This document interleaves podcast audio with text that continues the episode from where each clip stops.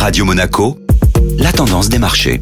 La tendance des marchés avec euh, la Société Générale Private Banking. Bonjour Gabriel Sultan. Bonjour Eric. La semaine continue d'être chargée en données économiques de part et d'autre de l'Atlantique. Bad news is good news. Cet adage est employé lorsqu'une donnée économique décevante a finalement un impact positif sur les marchés financiers. Et c'est ce qui s'est passé hier à l'ouverture de la séance américaine. Le PIB américain au deuxième trimestre est sorti en hausse de 2,1%, un chiffre inférieur aux attentes et qui a été interprété comme une bonne nouvelle d'un point de vue politique monétaire. Cette donnée diminue la probabilité que la Fed monte à nouveau ses taux.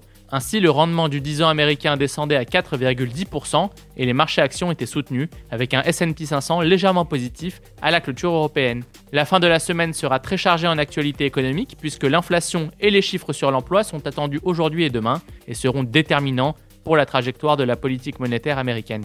Du côté du vieux continent, les marchés évoluaient légèrement dans le rouge hier alors que l'inflation allemande était supérieure aux attentes.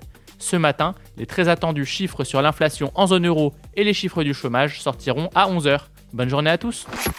Société Générale Private Banking Monaco vous a présenté la tendance des marchés.